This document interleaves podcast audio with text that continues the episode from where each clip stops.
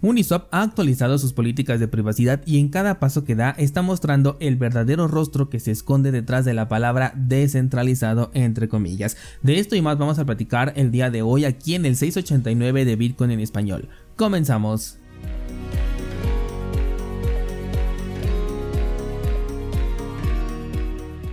En este podcast he sido muy crítico con respecto a aquello que llamamos DeFi en este sector. Te he comentado que DeFi en realidad no es tan descentralizado como se presume. La descentralización más que un interruptor de encendido y apagado, o sea que tenga dos estatus de que sí o no es eh, descentralizado, me gusta más verlo como una barra de progreso que va de 0 a 100 en el cual podemos identificar aquel nivel que tiene de descentralización un proyecto o un servicio. DeFi en su mayoría tiene una dependencia bastante alta de servicios centralizados, bien pueden ser servicios en la nube o también empresas que están detrás del desarrollo y el control de la toma de decisiones. Uniswap es una de estas empresas que se hacen publicidad con la descentralización, pero en realidad su nivel es bastante bajo. Lo hemos visto ya en casos como por ejemplo la censura a personas que tenían su cartera y que viven en Venezuela, que si bien se podía evitar con un nodo propio de Ethereum, las condiciones para correrlo son bastante complicadas como para que sea una opción viable. Además, la dependencia de los servicios de Infura, empresa que también está detrás de Uniswap, le resta bastante en esta barra de progreso de la descentralización y para muestra el último cambio que se realizó en su política de privacidad y colecta de datos de los usuarios. Un servicio que se dice ser descentralizado está colocando en sus términos y condiciones que va a colectar datos de los usuarios. La empresa dice que solo va a recolectar datos públicos que se encuentran en la blockchain, pero en esta definición está agregando información como el dispositivo desde el cual te conectas, navegador utilizado, sistema operativo e información sobre la interacción del usuario con su proveedor de servicio, entre otras cosas. Esto causó mucha polémica en redes sociales debido a que eh, un servicio descentralizado desde mi punto de vista ni siquiera debería de tener términos y condiciones porque se supone que opera con libertad, solamente debería de contar con una clase de instructivo, por ejemplo, como lo tiene Bitcoin con su white paper en donde se explica paso a paso cómo funciona, pero nunca te dice cómo debes utilizarlo, porque ahí es donde ya empieza la libertad al grado de que muchos pueden utilizar a Bitcoin desde servicios centralizados. Pero bueno, tenemos términos y condiciones y políticas de privacidad que nos dicen abiertamente que van a colectar datos que si bien no ponen en riesgo la identidad del usuario, al menos por ahora, se sabe que la empresa está interesada en conocer algunos datos de tu navegación e interacción con el servicio, lo cual no me parece adecuado para un servicio que ondea la bandera de la descentralización. Hay que poner especial atención a este tipo de cambios que a primera vista pueden parecer inofensivos, pero los cambios ocurren de manera paulatina, poco a poco los van eh, modificando y después terminaremos con servicios que se dicen ser descentralizados pero su nivel puede estar por debajo de un 10% por ponerte nada más un número eh, de referencia. De por sí, hoy en cripto ya tenemos un pensamiento colectivo de que la mayoría de proyectos y servicios que están dentro de este sector son tan libres como Bitcoin cuando en realidad distan mucho de serlo como para que el propio sector le permita que poco a poco esta libertad pues se vea reducida en lugar de incrementarla. Claro que esto solamente aplicaría si en cripto aún se tiene esa idea de, de generar un cambio porque de lo contrario pues solamente estaríamos creando servicios entre comillas alternativos pero bajo las mismas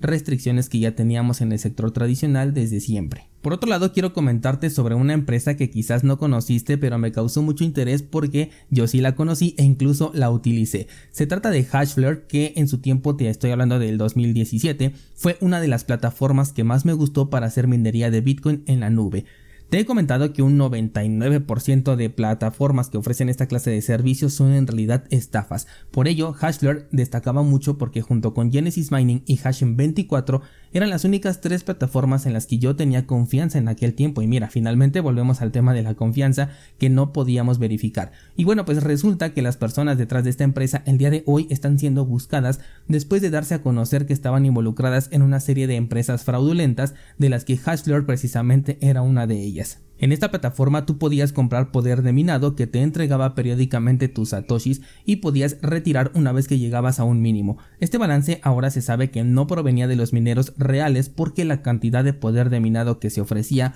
era exageradamente más grande que la que tenían realmente y en su lugar jineteaban el dinero que ingresaba por parte de los inversionistas o de los usuarios a la propia plataforma para la compra de poder de minado y con ellos que se le iba pagando a los usuarios nuevos, una especie de estafa piramidal. Suena de lo más básico, pero créeme que hoy en día hay un montón de proyectos cripto que muchos youtubers están considerando como gemas y que funcionan exactamente igual que este o incluso hasta peor con la creación de sus propios tokens, así que no nos hemos librado para nada de ello. Lo que yo quiero destacar de esta nota es que mientras tengas un elemento de confianza ciega en un proyecto siempre va a existir la posibilidad de que algo esté mal. Esta empresa de hecho dicen que cerró mal porque terminó de manera prematura los contratos de los clientes quienes ya no recibieron el reembolso de su dinero. Personalmente no tenía conocimiento de esto porque para ese entonces mis contratos ya se habían terminado y como llegó este cambio en las políticas que sí todavía me tocó, a mí ya no me gustó así que decidí no volver a comprar y cuatro años más tarde me vengo enterando de que eso fue una muy buena decisión. Si bien hoy en día casi ya no hay plataformas de minería en la nube, el concepto de confianza aplica para cualquier servicio centralizado e incluso aquellos que se dicen ser descentralizados como lo que, platicábamos hace un momento con Uniswap. Si tú no tienes el control total de tus criptomonedas, estás aceptando un riesgo innecesario. Te voy a dejar en las notas del programa algunos enlaces de servicios y dispositivos que me parecen muy interesantes y que tienen descuento en esta semana por el tema del Black Friday. Te estoy hablando de carteras cripto, de servicios de correo encriptados, de VPNs, por si quieres aprovechar e invertir en tu privacidad y seguridad. Ninguna de las empresas que te comparto en, en los enlaces tiene un espacio pagado en este podcast, pero los enlaces que te dejo sí son enlaces de referido. Si los utilizas estarías apoyando a este podcast, pero eso ya es completamente opcional. Todos estos servicios por supuesto que yo los utilizo, por eso es que tengo esos enlaces de referido. La publicación de la newsletter la voy a hacer el día de mañana, así que hoy no lo vas a recibir, pero mañana tengo algo muy interesante que contarte. Por el día de hoy sería todo, muchas gracias y hasta mañana.